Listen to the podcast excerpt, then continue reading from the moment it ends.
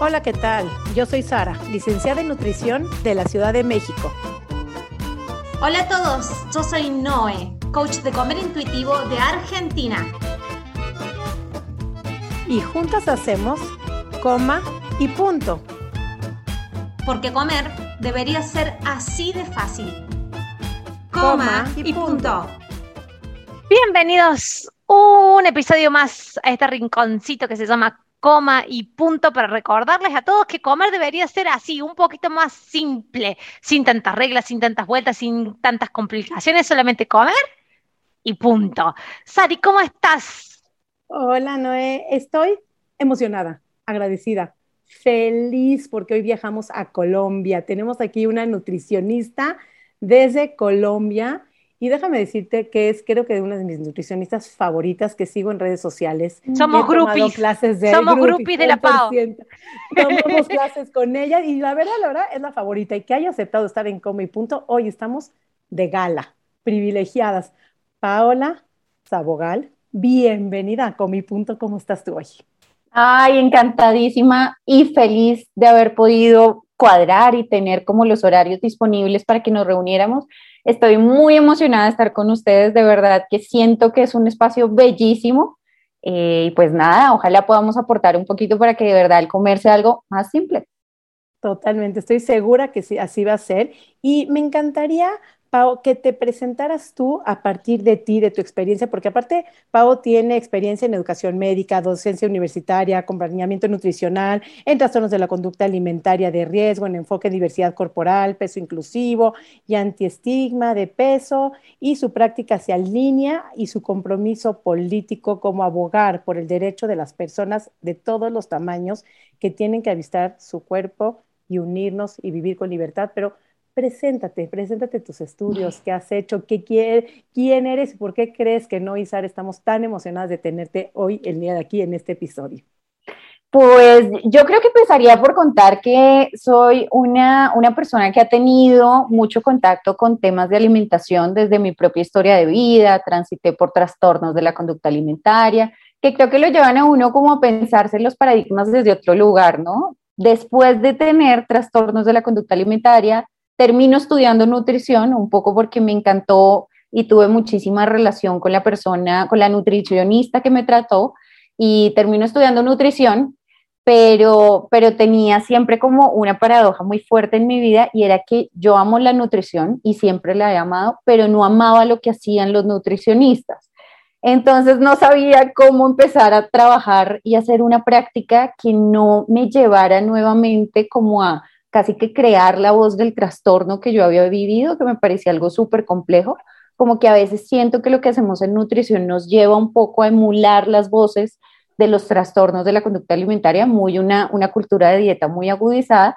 Entonces ahí empieza una exploración un poco por herramientas de coaching, psicología de la alimentación, me empiezo a formar como en, en, las formaciones de psicología en que me permitían entrar como nutricionista y y en eso termino también haciendo un doctorado en psicología y cuando llego al doctorado, digamos que empiezo a explorar cómo que se ha hecho desde la nutrición, cómo se puede hacer diferente y me encuentro con todo el enfoque de salud en todas las tallas, de alimentación intuitiva y una gran cantidad de profesionales en el mundo que están trabajando en perspectivas críticas de la nutrición. Entonces creo que ese es el momento en que me encuentro.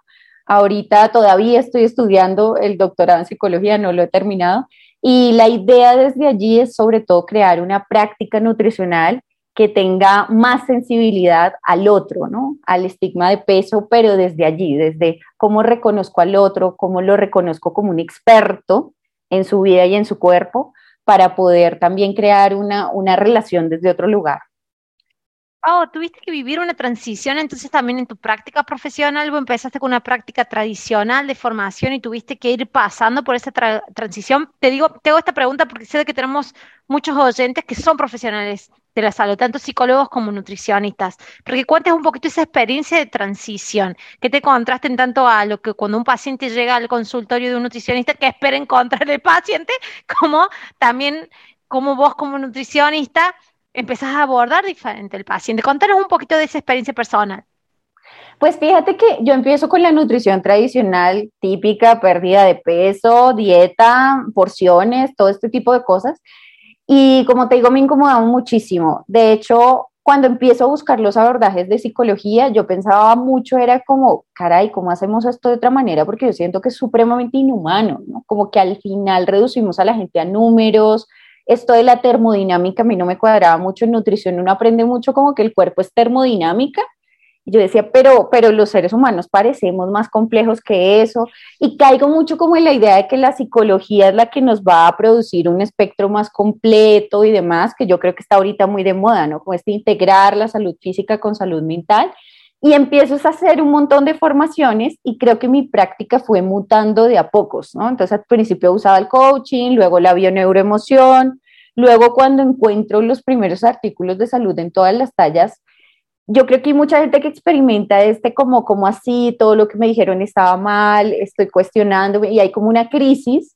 En mi caso fue como, Dios, acabo de encontrar lo que estaba buscando. O sea, creo que para mí nunca fue una crisis, sino antes como, como, como, como, wow, encontré un lugar seguro. O sea, este es el lugar que representa lo que, lo que yo estaba buscando. Entonces, creo que fue muy, muy bonito para mí poder encontrar como, como abordajes peso inclusivos.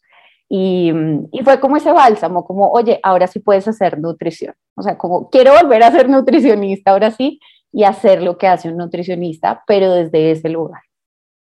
Ay, te entiendo perfecto, me identifico con tu historia también completa. Así como, es rico hablar cuando no te sentías cómoda reduciendo a la dieta carne, pollo, pescado, 300 eh, gramos, un kilo, bravo, bye, chao. Este, creo que había algo más allá. También yo tengo la experiencia en psicología de la, de la nutrición, nutrición y emociones. Eh, yo creo que era una búsqueda de que tenía que ver algo más de lo que como y el ejercicio que haga, porque sería como muy simplista. Entonces, sí, cuando en como yo creo que como profesionistas o como personas, como pacientes, hay muchas personas, habrá quienes no, me queda claro, pero creo que fue muy liberador como profesionistas encontrar este enfoque de salud en todas las tallas y creo que también como pacientes, el ser aceptados, el no reducir a tener que vivir toda una vida intentando achicar tu cuerpo o estar demostrando constantemente que estás intentando achicar tu cuerpo, creo que eso es lo que da totalmente libertad y te permite generar hacia otras áreas, ayudar, ser mucho más inclusivo, más respetuoso y buscar otras maneras de ahora sí encontrar la salud en la manera que sea posible. ¿No? Total, total. Y además dices algo que me parece súper bonito y es como también la nutrición terminó reducida a un montón de cuentas, ¿no? Y mucha gente te lo dice, es como yo soy número, y, entonces el numerito sube, el numerito baja y nosotros hacemos cálculos todo el día. Y me parece que al final eso es algo que hoy hacen las apps y las herramientas tecnológicas y somos, si el nutricionista termina siendo su identidad esa, el conteo, pues somos fácilmente reemplazables. Y creo que lo que tenemos es, es un factor humano, o sea, tenemos que hacer las cosas que solo los seres humanos podamos hacer. Y creo que ahí es donde tenemos todo el potencial. Tenía un profesor en la facu que siempre decía eso, una de las, eh, una de las profesiones más pisoteadas es la nutrición, porque terminan haciendo solo cuentas que lo pueden hacer máquinas, así tal cual. Me, me hiciste acordar del profesor, dice lo más pisoteado, porque terminan haciendo cosas que pueden ser reemplazadas y, y, por eso lo ves en que cualquier revista sale un plan que te tendría que dar un nutricionista. Yo creo que recién ahora es como que realmente hay muchos nutris que se están sintiendo de que, ay, esta es una profesión en la que realmente puedo, encima, esto de que puedo ayudar, es como que puedo generar contención, puedo entenderme, puedo poner en la posición del otro, puedo generar una relación mucho más profunda, paciente profesional. Pau, nosotros te conocemos con, la sala y te decíamos que somos tus groupies porque estamos tomando clases con vos dentro del contexto de una capacitación y, hay, una, hay una temática de que nos gusta muchísimo cómo la abordás y cómo la hablas y cómo la transmitís porque la, transmitís de una manera muy simple y y nos gustaría que compartas un poquito con, con nuestro público el tema de que cómo vos entendiste el concepto de gordofobia y también la diferencia que hay con estigma de peso, cómo es que lo entendiste y cómo es que ahora lo ves en redes sociales, porque seguramente en redes sociales te está siguiendo también un montón de, otras personas que están haciendo activismo y, que están dando a conocer. ¿Qué es lo que sacas, digamos, en conclusión, digamos, lo que vos entendiste de la gordofobia, lo que está pasando en redes sociales en la actualidad y hacia dónde vos crees que está yendo toda esta movida de activismos para concientización de la gordofobia, del estigma de peso. Contame un poquito cómo es tu proceso y cómo lo estás viendo y hacia dónde crees que, está yendo todo este, este camino. Wow, creo que es una pregunta súper bonita. Eh, ¿Cómo yo veo la gordofobia? Digamos que empiezo sobre todo a crearme una idea de la gordofobia hablando con personas gordas. Creo que mucho de lo que vemos en los papers sobre estigma de peso es importante porque nos ayuda a entender que el estigma tiene repercusiones en la salud física, mental, en la justicia social, pero entender la gordofobia solo se puede, o sea, creo que la gordofobia es algo que solo se ve desde el lente de una persona gorda y en mi caso yo no habito un cuerpo gordo. Entonces, la fuente de información que tengo es conectarme con los relatos de las personas que viven la gordofobia hoy en día y que son los expertos en gordofobia, ¿no? Que ahí está un poco la diferenciación entre qué es gordofobia y qué es estigma de peso, que la gordofobia es un sistema de opresión, eh, como sistema de opresión es casi que omnipresente en nuestra cultura occidental, es un sistema de opresión que moraliza ciertos cuerpos y que lanza a otros hacia los márgenes, haciéndolos no sujetos de derechos en muchos espacios.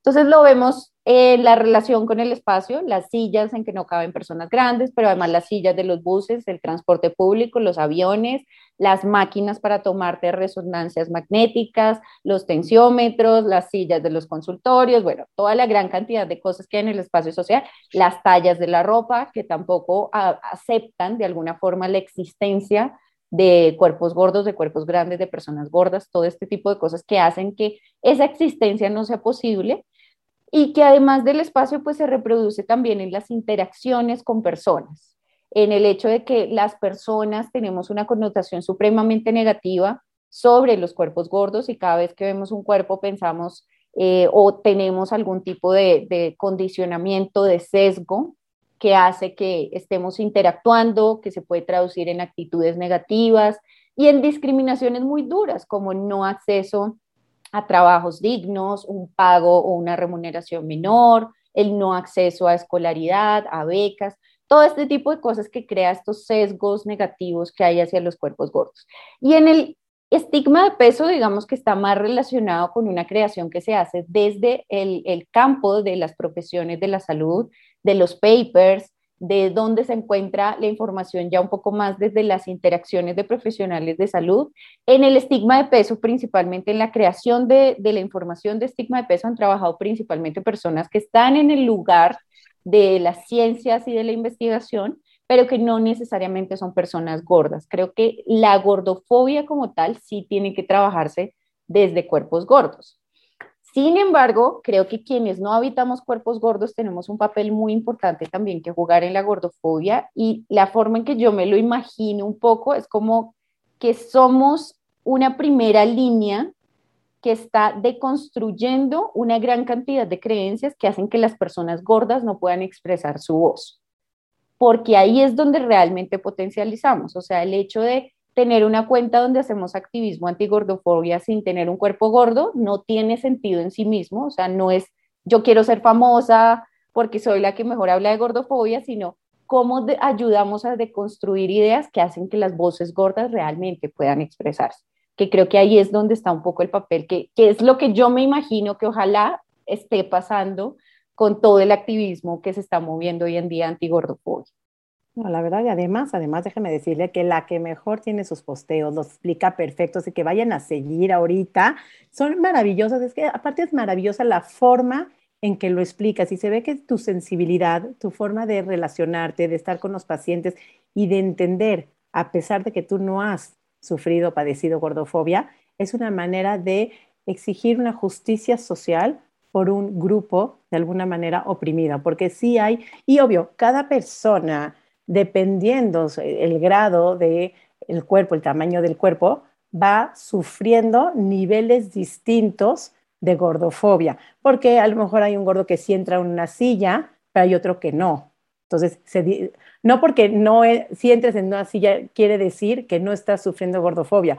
Puedes sufrir gordofobia desde que vas a donde vas y todo el mundo te recomienda una dieta.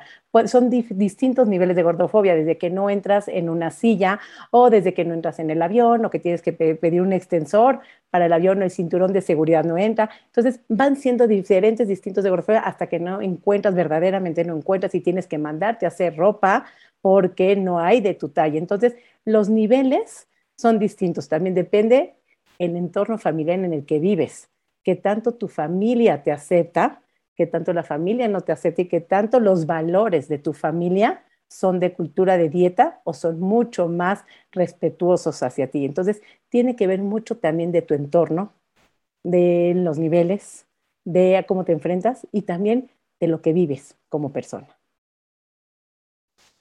Pregunta. Todo este proceso de, entender la gordofobia te ayudó en cierto, en cierta forma. Yo también soy sobreviviente, así, sobreviviente de trastornos de conducta de la alimentación. Em, ¿Te ayudó en cierta forma como a seguir un proceso, completar un proceso también de paz y reconciliación con vos misma? Total, total. Porque al final creo que el trabajo fuerte que tenemos que hacer contra la gordofobia es de construir la gordofobia interiorizada que tenemos también, o sea, porque muchas de las personas, digamos que nos llegan a consulta, llegan al punto en, yo acepto que toda la diversidad corporal exista, me parece bien que existan personas que se amen a sí mismas, pero eso no aplica para mí, yo ahí no me siento bien. Y en últimas termina siendo como este miedo interiorizado, claro, si ahora yo estoy en un privilegio delgado, pues no me tengo que preocupar por eso, pero ¿qué pasa si después subo de peso? Puede que mi genética no lo, no lo tenga, pero yo no sé qué va a pasar en una menopausia, no he tenido hijos, no sé qué va a pasar después de un embarazo. Si mañana tengo una hernia de columna y me tienen que mandar corticoides y subo de peso o se me altera la tiroides. O sea, una gran cantidad de factores pueden hacer que yo misma suba de peso y es cómo me sentiría también en esos escenarios y qué pensaría yo ahí. Y creo que eso ha sido un trabajo muy importante para mí también, como empezar a pensar, primero desde la alimentación intuitiva, el confiar nuevamente en mi cuerpo, pero empezar a deconstruir esa gordofobia creo que es una de las grandes tareas que también tenemos en la sociedad. Y otra pregunta, también quiero agregar ahí la gordofobia interna sobre todo cuando hay trastornos de la conducta alimentaria, cuando vemos personas sumamente delgadas que se sienten eh, que no están en su cuerpo, que no se sienten a gusto con su cuerpo, que tienen un pavor a subir 100, 200 gramos, y no importa si están delgadas o no, simplemente ya hemos visto en varios episodios que puede haber trastornos de la conducta alimentaria en todas las tallas, en todos los cuerpos. Entonces, también la gordofobia hay, no nada más es el sistema de opresión, sino la gordofobia interna el perder, como dices tú, el privilegio de delgadez o perder, ganar, no perder, perdón, quise decir ganar uno, dos o más kilos, ese miedo que das, independientemente en los kilos que estés, da un pavor subir de peso porque el sistema te lo marca. ¿Cómo manejas todos estos casos? Pues Mire que mucho de lo que yo hago es también el trabajo de empezar a generar resistencias desde el posibilitar la propia existencia, ¿no? Creo que es una de las cosas que quita la gordofobia, a mí me parece que es como la columna vertebral, es no hay una existencia gorda posible. Creo que esa es la base de todo. ¿Cómo empezamos a habilitar que los cuerpos existan y que existan tal y como son? Y que existan sin tener que cambiar y que existan como un desafío a la norma social y que existan plenamente, además, porque no se trata solo de, ok, voy a ir el fin de semana a un paso con amigos, no, me voy a poner el bikini, voy a permitirme existir en el cuerpo que vivo. Es un proceso supremamente difícil, supremamente doloroso. En mi experiencia he encontrado que es más difícil en las personas que realmente experimentan la gordofobia externa, la gordofobia social, que en las personas que solamente experimentan la internalizada, porque digamos que casi que todas las personas, yo pensaría en esta sociedad occidental, o por lo menos las mujeres, tenemos que experimentar la internalizada de alguna u otra manera, pero la social, la que realmente nos quita privilegios, se atenta contra derechos, la experimentan solamente ciertos tipos de cuerpos que se salen como de esos parámetros heteronormativos y demás. Creo que el trabajo de aceptación es un trabajo supremamente difícil porque lo más terrible de todo es que las personas que salen de la recuperación de un trastorno salen al mismo mundo social que les produjo el trastorno. Entonces, uno tiene que tener una gran cantidad de herramientas, pero creo que la aceptación es un camino difícil. Siempre que empiezo un proceso de recuperación de un trastorno, lo digo, es doloroso, supremamente doloroso. Va a perder uno una gran cantidad de control que tiene sobre muchas variables y demás, pero siempre vale la pena. O sea, es un proceso que si bien es doloroso, es un sufrir muy duramente el tener que hacer un proceso de aceptación, pero vale la pena y vale la pena como que empecemos también a generar otros marcos de existencia para todas las corporalidades, porque si no cambia el entorno social, realmente la recuperación total no va a ser posible y siempre vamos a tener que seguir lidiando con, con estas condiciones, ¿no? Entonces creo que, que más que pensarlo desde la autoestima o algo interiorizado, yo sí me lo pienso mucho como tiene que sí o sí haber un cambio social. Uy, qué fuerte esperar que la sociedad cambie para poder tener un bienestar emocional, pero sí, es real. Que vaya a cambiar la sociedad o no, no lo sé, pero por lo menos estamos hablando otras narrativas, otras voces, se escuchan otros discursos completamente donde van más espacio a habitar a mucho mayor tipo de personas. Y eso mismo se deriva en la culpa por comer, donde nos han enseñado que el alimento es tu peor enemigo. Platícanos un poquito a todas las personas, a la familia de Come y Punto, que te escuchan, cómo manejas la culpa, qué es la culpa por comer, de dónde nace, cómo se puede evitar y cómo, porque siempre decimos aquí, ¿no? Y cuando hablamos de comer intuitivo, la culpa por comer solamente es, yo te diría por dos cosas. Si robaste el alimento y no te pertenecía, o si tu hijo te dijo, mamá, me lo cuidas y te lo comiste. Si no hay, si no hay otra cosa, no hay por qué tener culpa alguna por comer. Si lo pagaste, te pertenece y nadie te pidió que se lo cuidaras, no debería de haber culpa por comer. Pues mira, la culpa es uno de los mecanismos de control corporal más fuertes que existen. Eh, es una de las principales razones por las cuales la relación con la comida se rompe, se vuelve una cuestión supremamente violenta y genera además mucho trauma. Comer debería ser algo simple, me encanta como lo dijeron en la entrada, porque eso es, llevamos miles de años existiendo en este planeta y de alguna forma hemos sobrevivido sin tantas reglas y sin moralizar y sin decir esto está bien y esto mal y hemos sobrevivido perfectamente. Entonces, sin pensarnos, hemos existido. Sin, saber que cada año no, podemos subir ni podemos bajar, ni, y ahora con las embarazadas, pues este tema de no puedes subir, no puedes bajar. Hemos sobrevivido de alguna manera mágica y creo que la culpa es uno de los principales condicionantes de fragmentar la relación con la comida. Está supremamente ligada al miedo a subir de peso, que está apalancado, por supuesto, en toda la gordofobia también. Y para mí, la culpa por comer es, es algo además que nos genera mucha distancia de nuestro cuerpo, es algo que nos separa totalmente, porque siempre nos devuelve un mecanismo racional. O sea, ¿cómo escojo mi comida? Ah, la escojo por lo que está bien, por lo que moralmente me va a hacer sentir una buena persona y me va a hacer sentir que esto es lo que debo hacer y estoy cumpliendo con el deber y demás cosas. Pero, pero en últimas nos separa de nuestro cuerpo, nos separa de esa capacidad de saber qué está bien para nosotros, cuánto está bien para nosotros, qué queremos comer y del placer, que yo creo que es algo que está súper vetado en esta sociedad y que lo tenemos muy alejado, ¿no? Todo lo que sea placer es, es como sucio, es como no debería gustarnos, no debería estar es muy rechazado, en últimas porque se cruza nuestra sociedad occidental, es una sociedad que se ha criado entre los ideales modernos, que eran cartesianos, la separación del, de la mente sobre el cuerpo, pero además de la separación, el dominio de la mente sobre el cuerpo, que es un control racional que deja como todo lo del cuerpo a las bajas pasiones, ¿no? El cuerpo es algo de lo que hay que desconfiar, es un lugar de deseo y descontrol y un montón de cosas, entonces la mente debe dominar y además tiene muchos ideales religiosos judeocristianos y también protestantes sobre los que se crean en últimas nuestra sociedad occidental, que es muy del deber, del cumplimiento. Y ni hablar las últimas tendencias de coaching también, esto del control de la mente sobre el cuerpo y si vos programas tu mente así, debería ocurrir en el cuerpo y en tu realidad también así. Y esas últimas corrientes de coaching han sido así también.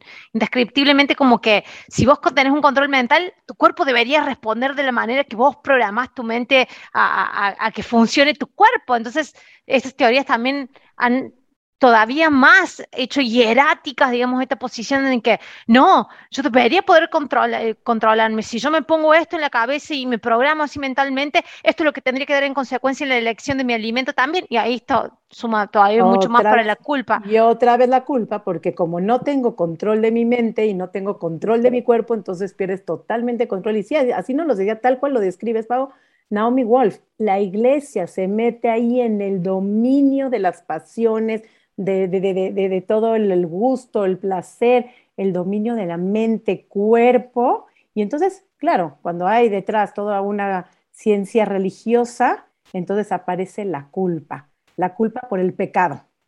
¿No? Entonces, ¿cómo es el pecado? ya, y fíjate cómo la narrativa es, uy, pequé con la dieta, o sea, estás hablando del pecado, ya pequé. estoy tentada, tengo estoy tentada por esa tentación de la comida. O sea, ¿y por qué pecaste? Porque me comí un chocolate. ¿Y dónde está el pecado? ¿A quién dañaste con eso? ¿A quién mataste? ¿A quién le robaste por comer un chocolate nada más? ¿No? Entonces, ¿cómo la cultura la religiosa se mete en el deber moral, en el deber ser, en el control de la mente? Entonces, cuando no tienes ese control que te dicen que deberías de tener y tener, caminar sobre vidrios y que no te cortes porque no tienes ese dominio mental, entonces ya va también, ahí va la culpa. Y si no eres tan exitoso como te dicen todos los cursos de mental coaching y no llegas a tener tantos, entonces también viene frustración. Entonces, todas esas cosas son sentimientos devaluatorios para la persona y cada vez son más cosas que le vamos echando a la, mochila de no soy suficiente, de no lo logro, de no controlo, de ya pequé, de no soy, de no soy buena, no soy moralmente buena, no tengo control. ¿Cómo? ¿Cómo con todas esas narrativas una persona puede salir adelante, puede tener bienestar, puede tener paz, calma, tranquilidad? Que es ahí a donde busque la alimentación intuitiva, salud en todas las tallas, los nutriólogos en sí. Quitarnos todas esas culpas, ¿no? Y que, y que fíjate que además la culpa es política también, porque, porque en últimas lo que haces con este autodisciplinamiento y este autocontrol y esta voluntad y todas las cosas, los adjetivos que le podamos tener, es que yo como ciudadano me vuelvo el responsable de mí mismo y pues el Estado se hace cada vez más mínimo, que es muy útil para las sociedades neoliberales, que en que el Estado es cada vez más pequeño y cada uno compita y encárguese de lo que le toca en su terreno muy individual, ¿no? Entonces, fíjate que se genera además una fragmentación social cada vez más grande y hay un contenido político en la culpa, así que resistir a la culpa también es un acto político. Y voy a sumar a tu comentario.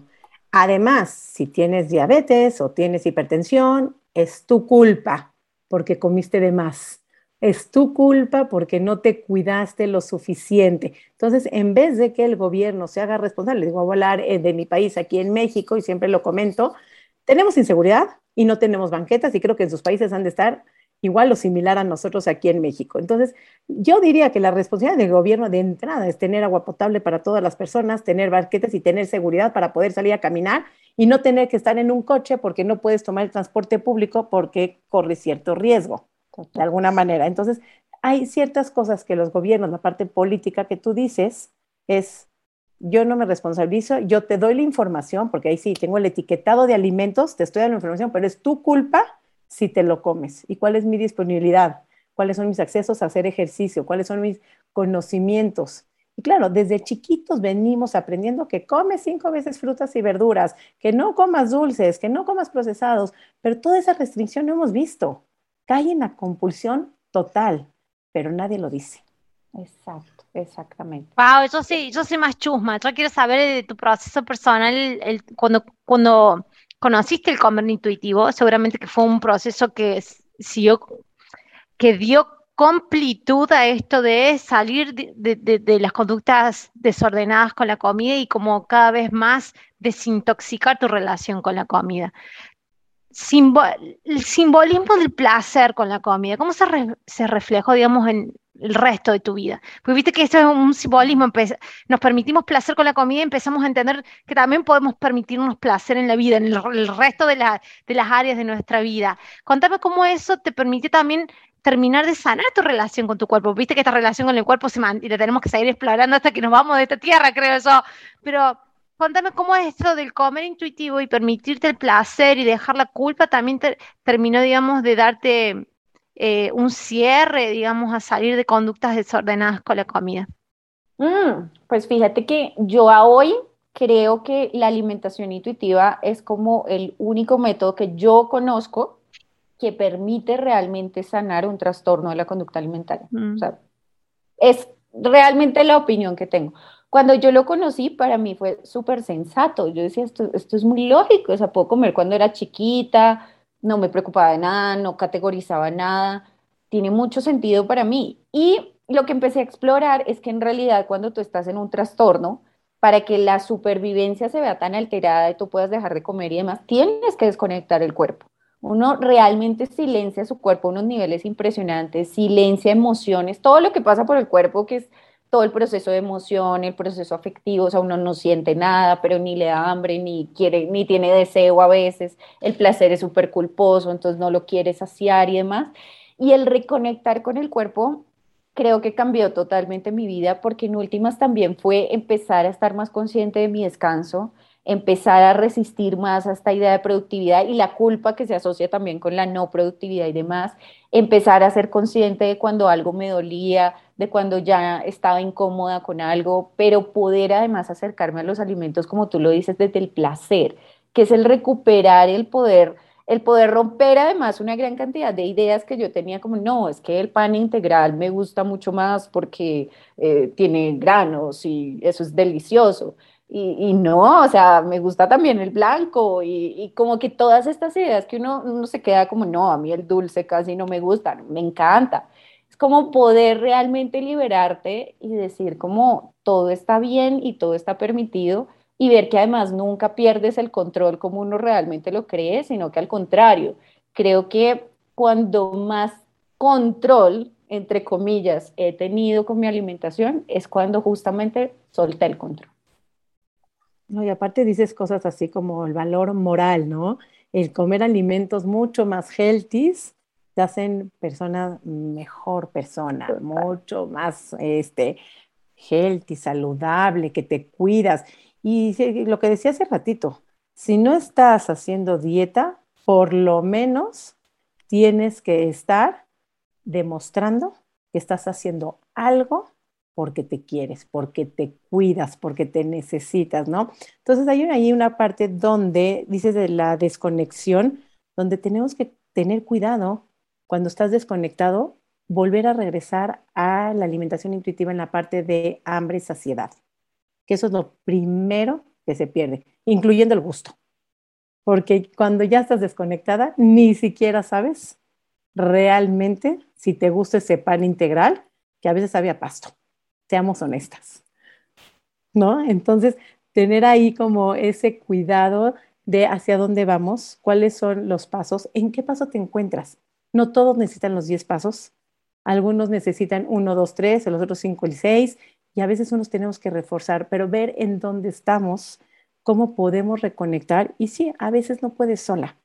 A veces se necesita esa ayuda, esa psicología de la alimentación que tanto a pacientes como a profesionistas de la salud nos ha hecho muchísimo sentido. Y Pau, para ir cerrando este episodio, me gustaría que dejes así un mensaje final, algo de lo que más te ha hecho sentido en todo este nuevo camino como nutricionista, que quieras dejarle a toda esta familia, a todos los que nos escuchan en Come y Punto. Creo que el hecho de poder reconocer que hay un montón de saberes expertos y que siempre que estamos enfrente de alguien estamos con todo, con toda una historia que ha producido una opinión, o sea que las personas tienen posiciones, pero que sus posiciones cuentan su historia.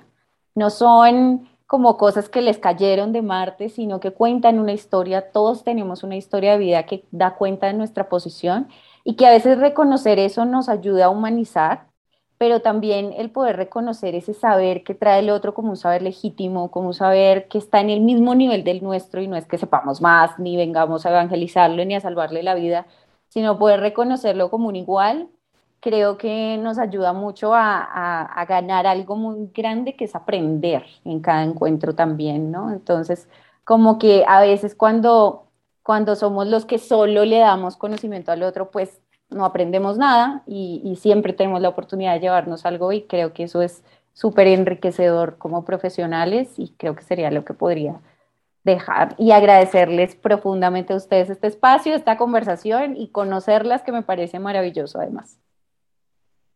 Muchísimas gracias por ser parte de Como y Punto. Esta es tu familia. Ahora vamos, te vamos a hacer volver, Pau.